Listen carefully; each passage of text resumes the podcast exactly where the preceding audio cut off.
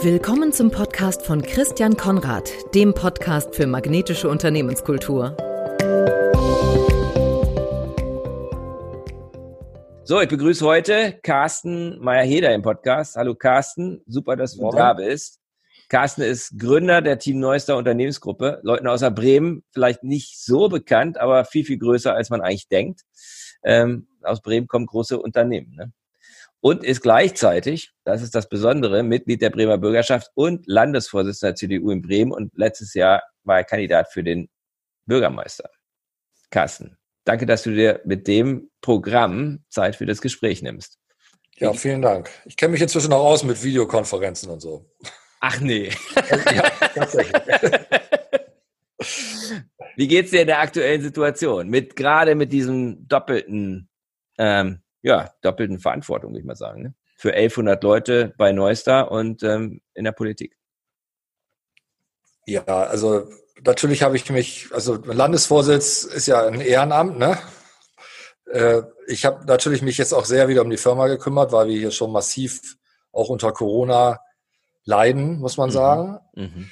Äh, und das braucht natürlich schon dann auch, ich bin der Hauptgesellschafter, also da will man dann auch, führt man diesen Gesellschafterkreis zusammen und guckt, wie kommen wir da durch. Und das sieht im Augenblick tatsächlich, also viel besser aus, als ich es vor sechs Wochen für möglich gehalten hätte, sagen wir es mal so. Das ist ja toll, ja. Und, und in der Politik ist einfach schwer, jetzt äh, Oppositionsarbeit zu machen. Ne? Also Corona steht halt über allem und wir haben uns, das finde ich auch richtig, als Opposition gesagt, ja, da, wir wollen jetzt auch nicht überall dagegen schießen und immer nur rumnörgeln, sondern tatsächlich äh, ist halt die Zeit der Exekutive, wie man sagt. Ne? Also die in der Regierung, die handeln jetzt, sehen wir auch im Bund, also auch wo die Umfragewerte ja selbst der CDU Merkel wieder bei 40 Prozent liegen.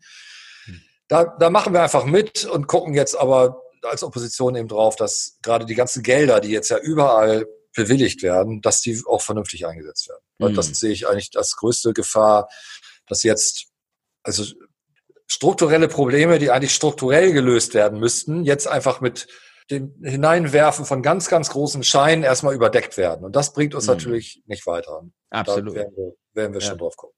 Das ist gut. Und worauf führst du das zurück, dass ihr jetzt gut durchkommt, obwohl du das vor sechs Wochen noch nicht gedacht hast? Was habt ihr gemacht, dass ihr da jetzt im Augenblick auf gutem Kurs seid bei Neustar? Ja, also wir haben, also es ist ja immer auch ein bisschen Zufall, ne? Also manche Branchen, denen, denen geht's riesig, ne? Und mhm. wir haben nun leider das Pech gehabt, oder was heißt das Pech? Wir sind halt unser ältester, also längster und bester Kunde, muss man sagen, also auch vom, vom, vom Umgang, ne? ist die TUI und da ist natürlich Zappenduster. Mhm. Und dann hast du, also wenn dann so ein Kunde von 20 Millionen Umsatz auf 500.000 zurückfährt, dann hast du erstmal ein paar. Das P in den Augen hatte ich dann auch. Ja, logisch. Aber ich glaube durch, äh, also Sie sehen schon, dass wir sehr breit aufgestellt sind. Das heißt, aber vor acht Wochen wusste ich auch noch nicht, geht jetzt nur die TUI ne, oder gehen die anderen jetzt auch noch alle? Mhm. Ja, also, ja, klar. Ja, man weiß es eben nicht. Und wir brauchen natürlich als IT-Dienstleister auch äh, Kunden, die Budget haben, also die auch zumindest die, die Kraft haben zu sagen, ich investiere weiter in IT. Also Absolut. ich glaube schon, dass Digitalisierung wird Thema werden, also ist ja sowieso schon, wird noch größer werden und ich glaube, dass uns das auch mittelfristig nützt, aber trotzdem brauchst du Kunden, die sich das leisten können und wollen. Und das sieht aber so im Prinzip ganz gut aus und dann gibt es so ein paar andere Effekte, die auch ganz erstaunlich sind, wo sich die gesamte Branche auch ändern wird, glaube ich. Auch die, mhm. die Gesellschaft. Also wenn ich mir angucke, was wir jetzt, also dann gehen noch mal 1100 Leute ins Homeoffice. Ne? Ja, dann stellst halt so, fest, ne? okay, mhm. arbeiten die eigentlich? Ne? Wie sind eigentlich Abrechnungszahlen? Wie sieht mhm. der Kunde das eigentlich? Wie klappt das mit der Kommunikation? Wie ist mhm. die, die Qualität von Software, die remote entsteht? Parallel sparst du unheimlich viel Geld, weil du auf mal keine, äh, also selbst wir als, als relativ kleiner Mittelständler haben ja Spesen und Fahrtkosten von, von einer Million Euro im Jahr. Mhm. Ne, wo du auf einmal merkst, das, braucht man das eigentlich noch? Ne, also mhm. da, das wird ja auch schon viel diskutiert, aber da wird massiv nach Corona auch äh, werden sich da Dinge verändern. Ich glaube, man wird nicht mehr zu jedem Meeting nach München fliegen, sondern vielleicht nur noch einmal im Monat und die Wochenmeetings macht man dann äh, per Zoom oder Go Meeting oder wie sie alle heißen mhm. oder WebEx. Äh, da ja oder das Thema, was wir auch bei uns merken, Raumverdichtung. Mhm. Also wir haben bisher für jeden Mitarbeiter, auch wenn er nur drei Stunden die Woche da war, weil er vielleicht beim Kunden war oder so, haben wir einen eigenen Schreibtisch. Also braucht man das eigentlich noch? Oder geht man da wirklich zu viel dynamischen Konzepten, die dann auch viel weniger raumgreifend sind? Das sind alles so Sachen, die wir jetzt auch, auch nach Corona angehen werden. Hm. Das heißt also, die Digitalisierung und die Arbeitswelt oder die Digitalisierung der Arbeitswelt, kann man sagen, die erfährt auf jeden Fall einen Schub durch Corona.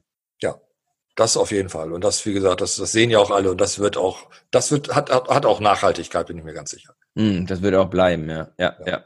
ja weil plötzlich viele sehen, was, was auch geht. Ne? Ich meine, ihr seid schon sehr fortschrittlich, sehr modern, glaube ich, aufgestellt gewesen, aber ich kenne Mittelständler, da wurde diskutiert, ob man vielleicht einmal im Monat vielleicht Homeoffice machen könnte. Ja, und innerhalb von zwei Wochen haben die 150 Leute ins Homeoffice geschickt und hatten auch die Computer plötzlich. Ne? Also das ging. Genau, irgendwann geht's. Ging, ja, wenn ne? der Druck nur groß genug ist, geht's dann auch schnell. Dann geht's plötzlich ratzfatz rasend, ja. genau.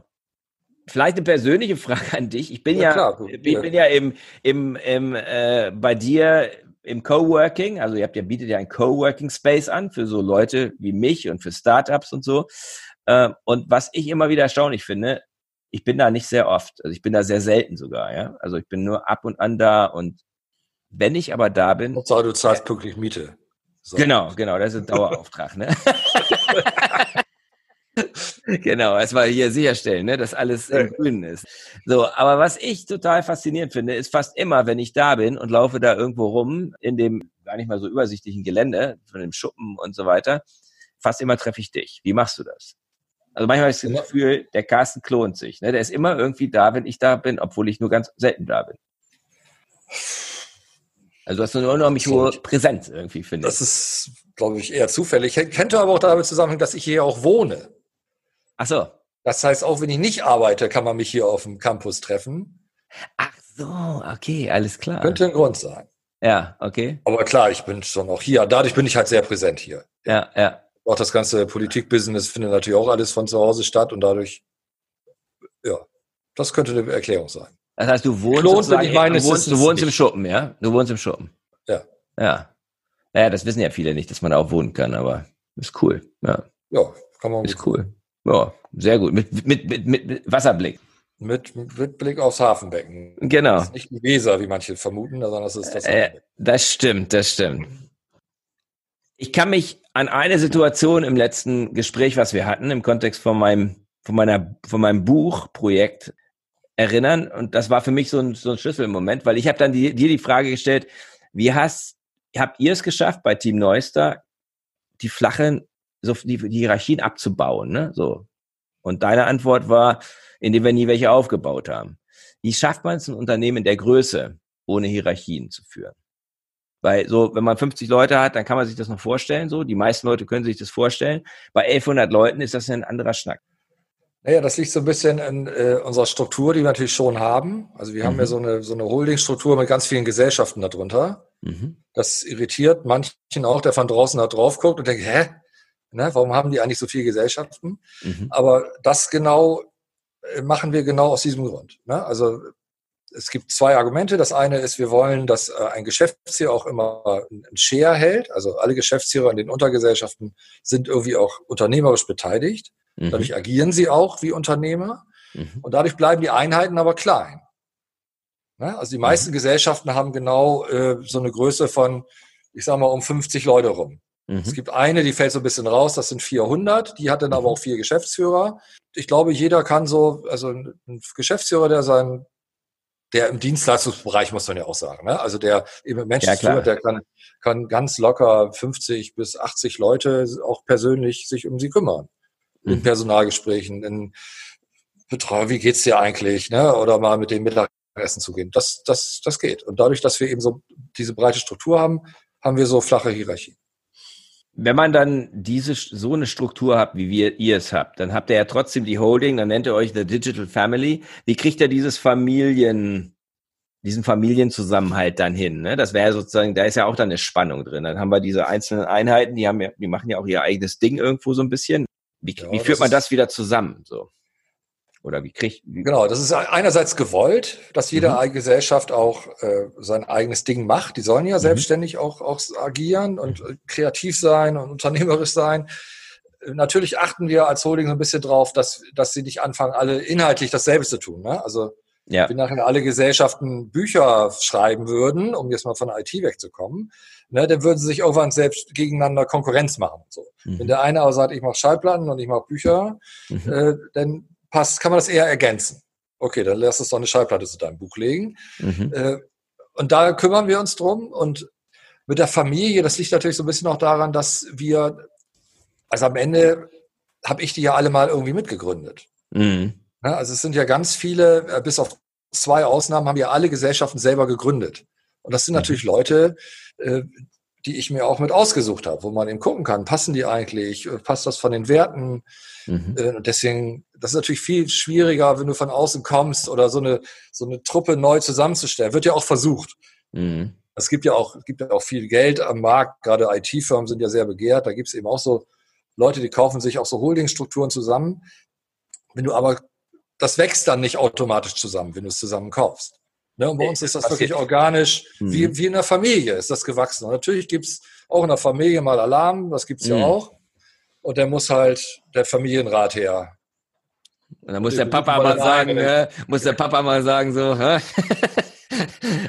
genau, natürlich hilft es, und das will ich jetzt auch gar nicht verhehlen, äh, natürlich hilft es, wenn du überall die Mehrheit hast. Mhm. Die musst du ja nie spielen, also hast du ja verloren. Wenn du einmal sagst, wir machen das jetzt so, weil ich das so weil ich das entscheiden kann. Mhm. Äh, so kann man nicht führen. Ne? Mhm. Aber es gibt natürlich einen Automat, es gibt dadurch, dass jeder weiß, du könntest das entscheiden, mhm. einigen sich die Leute von sowieso schon mal mhm. aus sich heraus. Mhm. Na, also gibt eine gewisse Karte das gibt, ziehen, aber sie ist natürlich da. Aber ich habe sie noch nie gezogen ja. und ich mhm. will sie auch nicht ziehen. Und wie gesagt, das ist der Anfang vom Ende, wenn man wenn man das tut. Ja. Man muss die Leute vernünftig mitnehmen. Ja.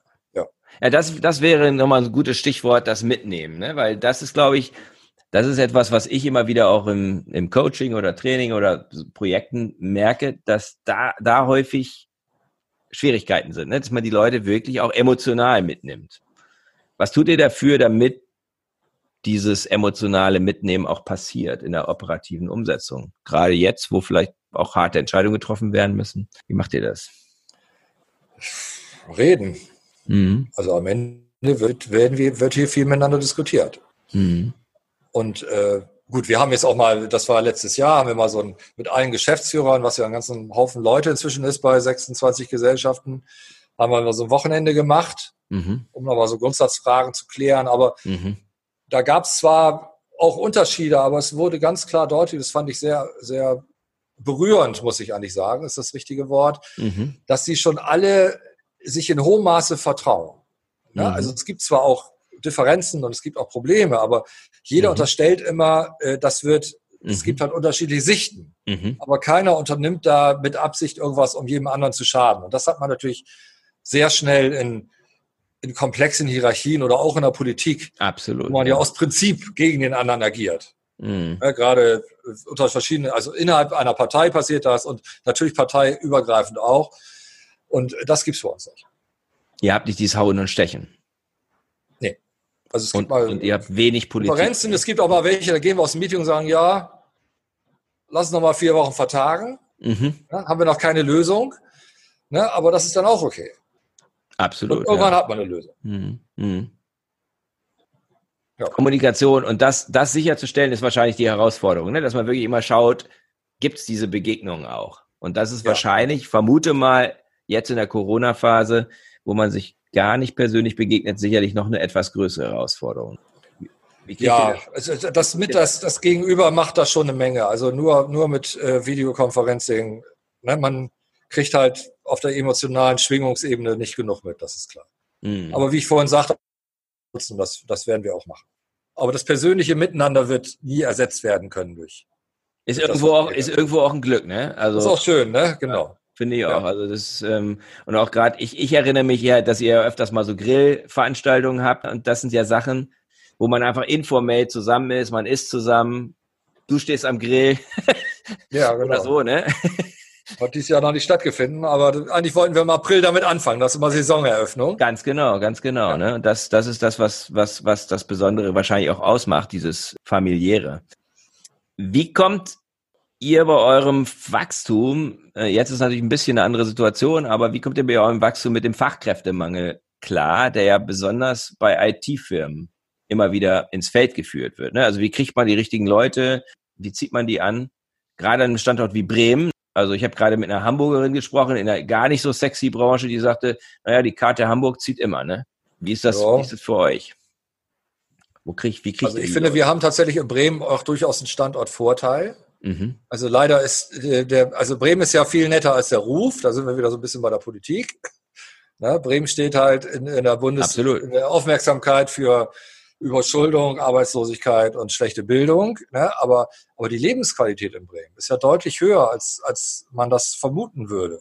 Ne? Also wenn ich mir angucke, mhm. äh, was, was hier noch Häuser kosten, also was sich äh, die Mitarbeiter, die bei uns arbeiten, was, in welchem doch relativen Wohlstand die leben, was mhm. in Hamburg ja gar nicht ginge.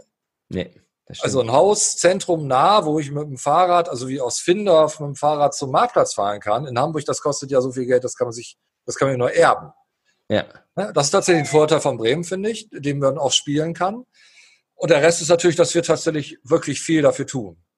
Also auch ein guter Arbeit, wir tun sehr viel für unsere Arbeitgebermarke. Mhm investieren viel in Mitarbeiter, in, in Weiterbildung, alles, was man so machen kann. Leasing-Fahrräder, Sport, äh, Rotes Kreuz. Äh, also da machen wir halt wirklich sehr viel. Mhm. Und das aber gepaart, was natürlich, das eine ist so ein Wohlfühlfaktor, mhm. das aber gepaart eben auch mit äh, technologisch anspruchsvollen Dingen. Also wir versuchen auch immer, äh, wir machen sehr viel Weiterbildung, wir haben einen riesigen Weiterbildungskalender, das kann man hier machen. Das mhm. liegt uns aber auch am Herzen äh, weil du bist sonst irgendwann technologisch weg. Also du musst, je, du musst bei jedem Projekt wieder das neueste Framework nehmen, mhm. ne? auch wenn du wieder dieselben Fehler machst und hast immer eine Lernkurve, was auch manche echt nervt. Mhm. Aber am Ende bist du, wenn du, wenn du das fünfmal verpasst, mhm. auf die neueste Technologie zu gehen, dann bist du raus. Und da machen wir halt sehr viel und das wird, glaube ich, ganz gut honoriert. Ja, da, da, da, da sagen dann die Mitarbeiter, da kann ich sozusagen auch State-of-the-Art Sachen lernen. Also ich bin dabei. So. Mhm. Und natürlich, wenn du mal eine gewisse Größe hast, hast du natürlich auch unheimlich eine Breite über, über das Mitarbeiternetzwerk.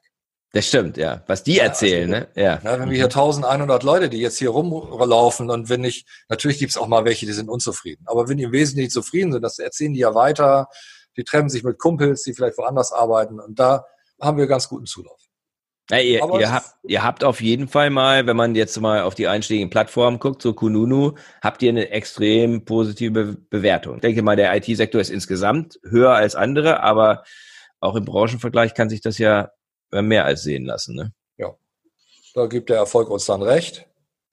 Und der bearbeitet das auch gut. Das, das ist so meine Beobachtung. Ne? Also da, da wird auch wirklich jede kritische Meldung, die da kommt, wird auch konstruktiv beantwortet. Da gibt es andere Firmen, die scheren sich dann kehricht. Und ich glaube, das beobachten Leute, die Job suchen, schon sehr genau, junge Leute insbesondere. Ja, manchmal ist schon, also wenn ich mir da manche Bewertungen, wir haben ja auch schon ein paar schlechte jetzt mal gehabt, wo ich dann mhm. denke, oh, das ist ja unfair. Aber dann, ne, aber weißt du, ist eben manchmal auch, da treffen dann zwei aufeinander und einer kann mit dem Geschäftsführer gar nicht, oder wir, wir machen ja auch mal Fehler, dann hast du ja. eigentlich richtig ernst genommen und das mhm. kann dir halt passieren und dann ist das. Ach, das ist, ja, und da, da ist der Umgang damit wichtig, dass man dann eben da zumindest zum Gespräch einlädt, wie ich das gelesen ja, habe. Das ist eben, das ist eben gut. Ne? Man muss eben immer im Dialog bleiben. So wie ich das wahrnehme, habt ihr auch eine Fehlerkultur. Was bedeutet das und warum ist das wichtig? Ja, das ist ja, kommt ja jetzt auch inzwischen, wird ja erkannt, kommt ja auch in jeder Diskussion vor. Und ich, äh, ich das würde ich mir noch viel mehr wünschen, also wenn wir noch, wir wechseln ja so ein bisschen, ne? Ich finde Jens Spahn, äh, den ich sehr schätze übrigens persönlich und mhm. auch was seine Fachlichkeit, also er ist wirklich, finde ich, ein guter Mann. Mhm. Der sagte ja tatsächlich, wir werden uns viel zu verzeihen haben zu Corona. Mhm. Ja, also das, das räumt ja ein, dass da unter Umständen Entscheidungen getroffen worden wurden, mhm. die sich im Nachhinein als falsch herausstellen. Aber man ist eben zum ersten Mal mit so einer Situation konfrontiert und da gehört das eben dazu. Es geht gar nicht anders, ne? Nee. Und, und es machen ja nur die keine Fehler, die keine Entscheidung treffen. Genau. Also die, die nichts machen, genau. machen keine Fehler. Genau. Und nichts machen ist nun genau die falsche. Oder das keine Entscheidung zu treffen ist eben genau der, genau der falsche Prozess. Also man muss mhm. da eben auch ran und dann nimmt man das in Kauf. Und, und der Rest ist ein bisschen Gelassenheit aller Beteiligten zu sagen, also hier passieren auch manchmal Dinge, wo ich am liebsten Na, wirklich jemand oder mit dem Kopf durch die Decke oder könnte zum HB-Männchen werden, weil man denkt, ne, gerade wenn dann Dinge immer wieder passieren, wo du denkst, oh, mhm. zum dritten Mal muss man doch nicht denselben Fehler machen. Mhm.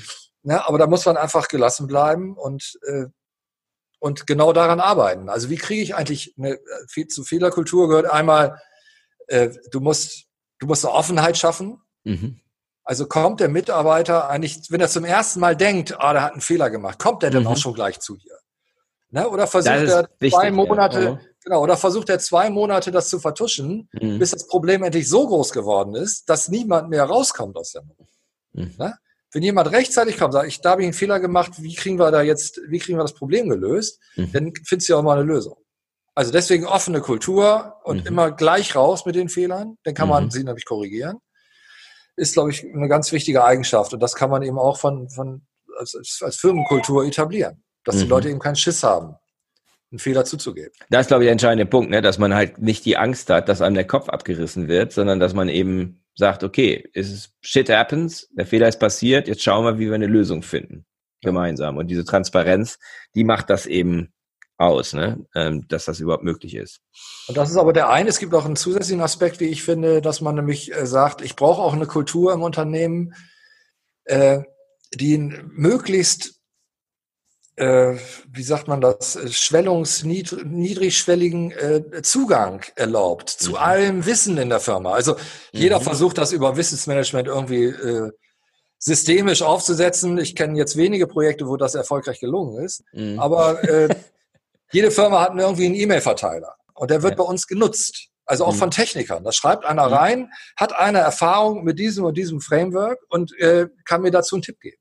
Mhm. Das heißt, wenn man so eine Kultur auch schafft, dass die Leute sich trauen zu fragen, Mhm. Ne? Und viele haben ja. ja die Angst, jetzt gebe ich preis, dass ich da was nicht weiß. Das ist ja Quatsch. Mhm. Also eine Kultur zu etablieren, dass die Leute sich trauen zu fragen, verhindert natürlich eine Menge Fehler. Weil dann antwortet einer, sagt, ja, ja habe ich gemacht und das musst du so machen, mach auf keinen Fall so. Mhm. Ja, das ist natürlich äh, gut, um, um wirklich Fehler, äh, die Fehlerquote runterzubringen.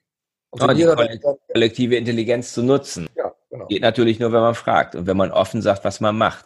Gibt es ja auch so Ansätze jetzt, die viel äh, Beachtung finden, wie Working Out Loud. Weiß nicht, ob du davon gehört hast. Das ist also so, eine, so, eine, so, ein, so ein Prozess, wo man genau das tut. Ne? Man redet einfach über die Dinge, die man macht und genau über die Dinge, die man nicht weiß. Und ist dann in einem Kontext zusammen, selbst wenn man jetzt nicht 1100 Leute hat, vielleicht nur eine kleinere Gruppe und findet dann Lösungen, weil man und genau. Wir haben hier so eine Community, weißen das noch, äh, irgendwie auf Practice. Mhm.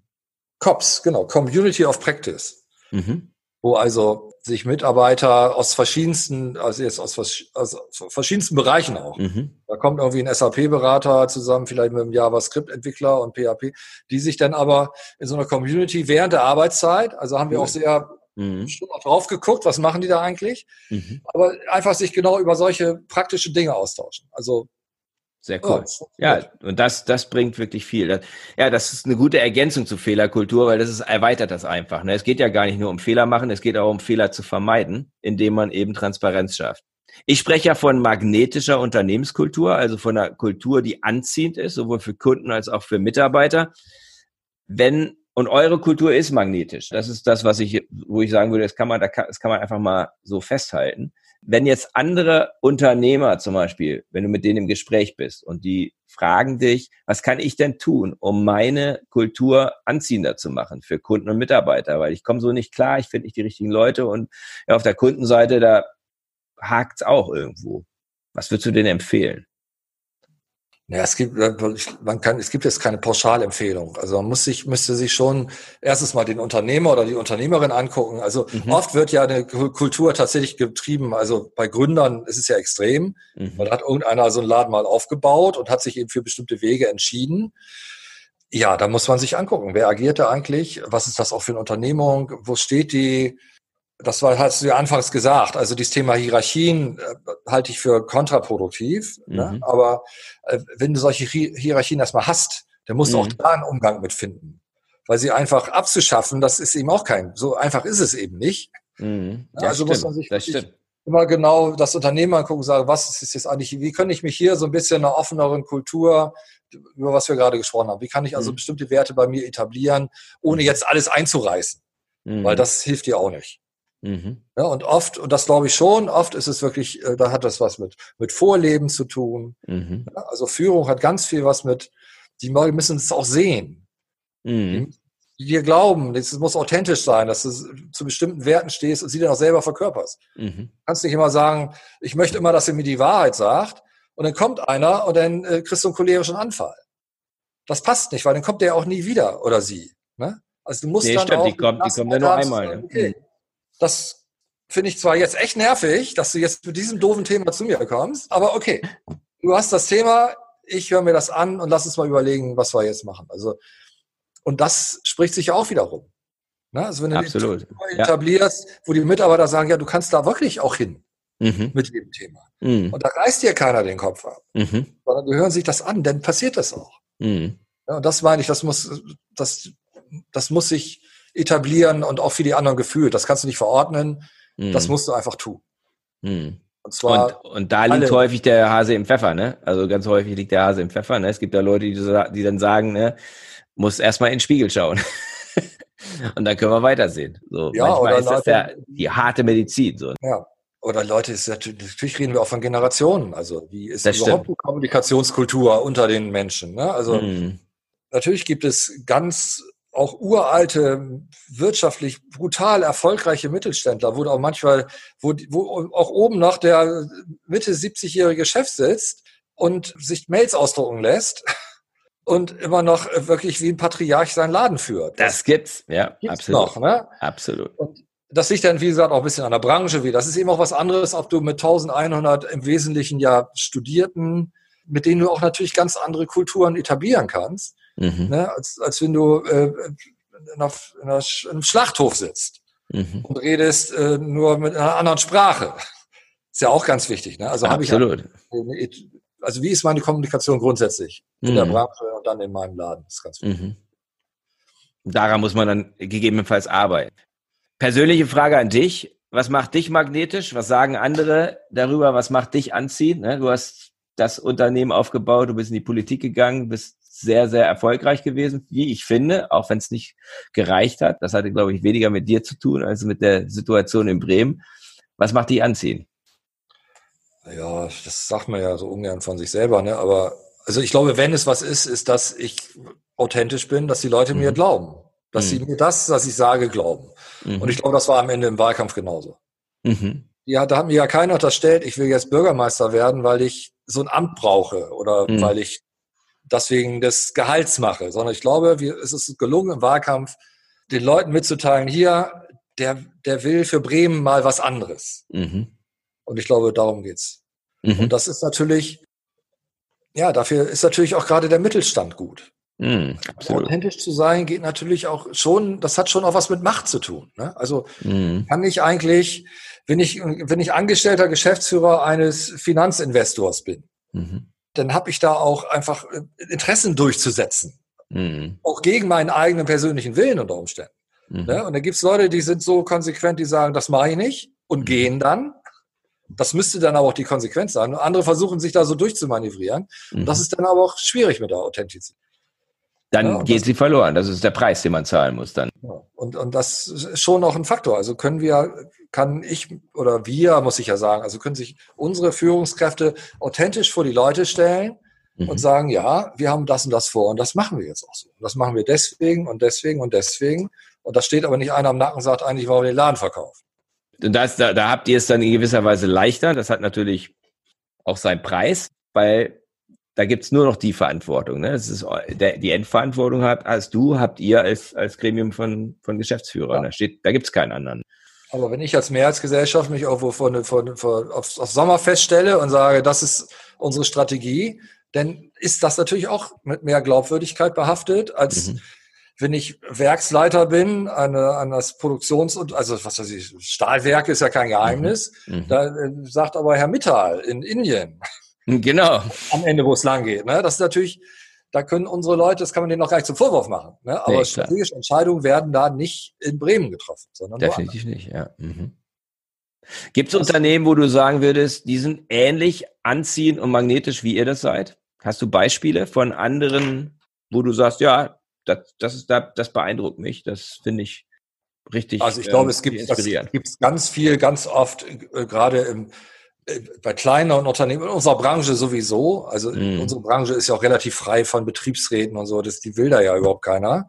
Mhm. Ja, also es gibt ganz wenig Betriebsräte in der IT oder in der Werbung oder in der Agenturlandschaft. Ich glaube, da ist es sehr verbreitet, weil eben auch die Leute das auch einfordern. Also da mhm. kannst du gar nicht, da kannst du gar nicht bestehen, wenn du äh, so ein Oldschool-Manager bist. Ne? Da musst mhm. du modern kommunizieren, da musst du die Menschen in den mhm. Mittelpunkt stellen. Und ich glaube, das wird aber, das ist eigentlich meine Hoffnung. Ich glaube, es wird zu, das gerät zunehmend immer mehr ans Bewusstsein aller Manager, aller Branchen. Mhm. Also gerade im Fachkräftemangel ist natürlich das Thema. Also und mhm. das wird ein Aspekt. Ich erlebe auch in der Generation, ich glaube bei Z sind wir jetzt, ne? Ja. Äh, was kommt denn danach? ja, was, äh. genau. Gibt's doch gar nicht. Okay, aber bei dieser Generation spielt das halt auch eine große Rolle. Mhm. Da steht jetzt gar nicht mehr das, das Geld im Vordergrund ne? oder vielleicht die Karriere, sondern da steht im Vordergrund Work-Life-Balance, äh, kriege ich das dynamisch mit meinen persönlichen Interessen übereinander mhm. Äh, wie geht ihr eigentlich mit äh, Elternzeit um? Kann man bei euch mal ein halbes Jahr äh, unbezahlten Urlaub nehmen? Ne? Kriege ein Sportangebot, ich brauche ein Leasingfahrrad. Äh, andere Fragestellung. Ne? Mhm. Und ich glaube, deswegen wird sich das insgesamt, wird das nochmal einen deutlichen Schub kriegen, dieses Thema Unternehmenskultur, einfach um, um an diese wertvollen Mitarbeiterinnen und Mitarbeiter zu kommen. Mhm. Ja, das denke ich auch, da bin ich offen überzeugt, ja, dass das wird. Guter Dinge. Ja. Und ich glaube, ja. die wollen eben auch, ja, ich glaube, ich finde auch gut, da muss sich auch sogar der öffentliche Dienst muss sich da mal drehen. Ne? Weil da sind ja manche Entscheidungsprozesse, das ist ja wirklich das Grauen. Also wo du wo du einfach gar nichts, auch als Mitarbeiter nichts bewegen kannst. Also mhm. hier bist du Teil eines Teams und jeder ist bei uns dazu aufgefordert, seinen Beitrag zu leisten oder Ideen einzubringen. Also das mhm. ist, möchten wir ja gerne. Das fühlt sich natürlich viel besser an für dich persönlich. Macht eine, kannst dich ein bisschen viel mehr selbst verwirklichen, als wenn du mit einem Vorschlag zu deinem Abteilungsleiter gehst und dann muss der seinen Bereichsleiter fragen und der fragt dann den Oberbereichsleiter und schon nach einem halben Jahr hast du die Antwort, ja, äh, schwierig. Genau. Das ist nicht ja, da hast, da hast du jetzt den einen oder anderen Einblick gewonnen wahrscheinlich. Ja, es gibt manche Entscheidungsprozesse, die sind komplexer als die bei uns. Unfassbar, ne? Ja, unfassbar. Zum Abschluss, Carsten, vier Fragen, die ich allen stelle, ähm, die was mit den vier Dimensionen magnetischer Unternehmenskultur zu tun haben, nämlich der Wozu- oder Warum-Frage, der Wer-Frage, ne, zu, nach den Beziehungen, der Wie-Frage nach der Energie und der Was nach den Top-Prioritäten. Magst du die Vision, die du, da, die du für dein Leben hast, dein persönliches Warum oder Wozu mit uns teilen? Für mein persönliches Leben? Ja. Oder für, für dein persönliches Leben? Also eigentlich, also ich brauche jetzt nicht jedes Jahr eine Corona-Krise. Ja, das braucht, glaube ich, keiner. Ne? Nee, braucht keiner. Also im Prinzip äh, bin ich relativ weit an der Stelle angekommen, wo ich eigentlich hin wollte immer. Also ich finde, mhm. ich bin stolz darauf, so ein Unternehmen zu haben. Mhm. Auch nicht jeden Tag, aber insgesamt kann ich, habe ich die Idee, ich kann mich da verwirklichen. Mhm. Und jetzt gucken wir, was in der Politik noch geht. Und ansonsten sollen meine Kinder vernünftig gesund groß werden. Und darüber hinaus habe ich eigentlich vieles schon umgesetzt. Deine drei wichtigsten Beziehungen? Naja, Kinder sind ja auch mal ganz weit vorne. Dann gibt es eine Ehefrau und äh, Freundschaften sind mir sehr wichtig. Also ich bin sehr gesellig, ich bin gerne mit Menschen. Da schließt sich gleich an die Frage, was gibt dir Energie? Auch das alles zu wuppen, 1100 Mann Laden zu führen und gleichzeitig in der Politik aktiv zu sein. Das kostet ja eine Menge Energie. Da fragen sich manche Leute, woher nimmt der die Kraft? Ja, ich habe, glaube ich, viel Kraft so irgendwie von zu Hause aus. Ich weiß gar nicht, ob das genetisch ist oder, aber es hängt natürlich auch damit zusammen, dass man das Gefühl hat, man kann hier was, ich kann ja, ich kann ja immer mitsteuern. Mhm. Ne? Also in der Politik, in der Firma geht das noch viel mehr, obwohl es ja, ich gebe mir manchmal so Ideen rein, ne? aber äh, und er macht es auch Spaß. Mhm. Also ich habe immer nie, also andere sagen ja, ich möchte gerne Arbeit und äh, Privat trennen. Mhm. Ja, auf die Idee bin ich nie gekommen. Das war immer eins. Das ist aber mhm. auch so, dass ich finde, so eine Firma hast, die du selber aufgebaut hast, ist so. kannst dich davon nie frei machen. Dann musst du äh, und, und deswegen ist es für mich auch kein, kein Widerspruch, sondern das geht eigentlich in dieselbe Richtung und da, da du kriegst auch viel zurück. Also mhm. wenn wenn du auch dann mal manchmal nervige oder wirklich schwierige Gespräche hast mit Mitarbeitern, dann kriegst du trotzdem auch wie die Kuh vom Eis und kriegst dann mhm. so einen Response. Das macht ja auch Spaß. Ja, absolut. Und eine Wahl zu gewinnen, auch wenn man dann nicht Bürgermeister wird, hat übrigens auch Spaß gemacht. Ja, eben. Ja. So, also Gewinnen macht Spaß, ne? hat ein Chef von mir mal gesagt, den ich sehr bewundert ja. habe. Der hat immer gesagt, so ganz, ja, einfache, ganz einfache Formel gebracht, hat gesagt, Gewinnen macht Spaß, oder? Ja. Also sieh zu, lass uns mal zusehen, dass wir auch gewinnen. Aktuell Juni 2020, was ist dein Fokus, was ist deine Top-Priorität? Jetzt so für die nächsten Sonntag Wochen. fahre ich an Gardasee, eine Woche, da freue ich mich drauf. Das ist doch eine super Priorität. Durfte ich ja nicht hin. Ich wollte meinen Geburtstag da feiern, 30. März, da war ja aber alles da ging gar nichts, da logisch, ja. Äh, das war die schlimmste Region. Ja. Letzten Endes. Und dann ist tatsächlich jetzt aber schon noch die Aufgabe fürs Unternehmen. Also jetzt gucken wir mal mit der, äh, mit, in der Politik gucken wir jetzt nach der Sommerpause, äh, was kann man jetzt also außerhalb von Corona jetzt auch mal inhaltlich wieder auf den Weg bringen. Mhm. Und in der Firma ist tatsächlich die, was, was nehmen wir jetzt mit? Mhm. Ja, also wie kommen wir erstmal, wie kommen wir durchs Jahr? Mhm das wird jetzt kein tolles Jahr, aber es wird jetzt auch kein Desasterjahr werden. Ich glaube, wir mhm. kommen dann vielleicht nur der schwarzen Null durchgerutscht. Das wäre schon gut dafür, dass unser größter Kunde weg ist. Absolut, ähm, großartig. Das ist eine tolle Leistung dann, ja. Mhm. Der ist ja auch nicht weg, der kommt ja irgendwann wieder. Aber das ist wirklich fraglich, wann. Das, kann, das, das kann kein Mensch wissen. Ja. Ja. ja. also gut durch das Jahr zu kommen und vielleicht auch ein paar Learnings zu machen. Was haben wir, haben wir schon diskutiert? Also was kannst du wirklich auch, auch mitnehmen? Mhm. Äh, na, Videokonferenz, welchen Raum nimm das, wie, wie organisierst du Raumkonzepte? Äh, das, da kommen spannende Fragen noch und die nehmen wir gerne an und dann gucken wir mal, wo wir Anfang nächsten Jahres stehen. Sehr cool, da wünsche ich dir ganz viel Erfolg. Letzte, aller, allerletzte Frage ist, wenn Leute dich kontaktieren wollen, bist du auf sozialen Medien, bist du ähm, LinkedIn, Twitter, was auch immer, wie tre treten Leute mit dir in Kontakt? Also ehrlich gesagt am, am besten über meine, Fir über meine Firmen-E-Mail-Adresse. Mhm. Also das LinkedIn zum Beispiel nicht, auch mhm. Xing kriege ich eigentlich nicht richtig hin. Mhm. Facebook mache ich auch nicht manchmal selber. Da gibt es natürlich auch Leute inzwischen. Die das ähm, machen, ne? Mhm. Also am besten c.meier-heder.neuster.de, das lese ich, die lese ich alle auf jeden Fall selber. Die mhm. E-Mail ist noch nicht tot. So, wird ja manchmal geungt. Ich aber auch seit ich, das ist ja die erste und einzige E-Mail-Adresse, die ich hatte. Sehr cool, sehr cool. Ja, vielen Dank für die Zeit und ähm, ja, alles Gute, gerne. vor allen Dingen natürlich für den Urlaub am, am Gardasee. Ne? Das ist ja jetzt erstmal die Top-Prio, von daher. Auch da lese ich übrigens Mails, wenn einer was ganz Fragen wichtig würde. Ne? Ja. Alles klar. Danke. Gut. Das war der Podcast von Christian Konrad, der Podcast für magnetische Unternehmenskultur. Mit Impulsen, wie Unternehmen die passenden Mitarbeiter und die idealen Kunden anziehen. Dazu inspirierende Interviews mit Unternehmern, Entscheidern und Mitarbeitern. Jeden Montag und Donnerstag auf Spotify, iTunes und dem Kanal Ihrer Wahl. Bitte empfehlen Sie den Podcast weiter und unterstützen Sie Christian Konrads Arbeit durch eine Bewertung auf iTunes.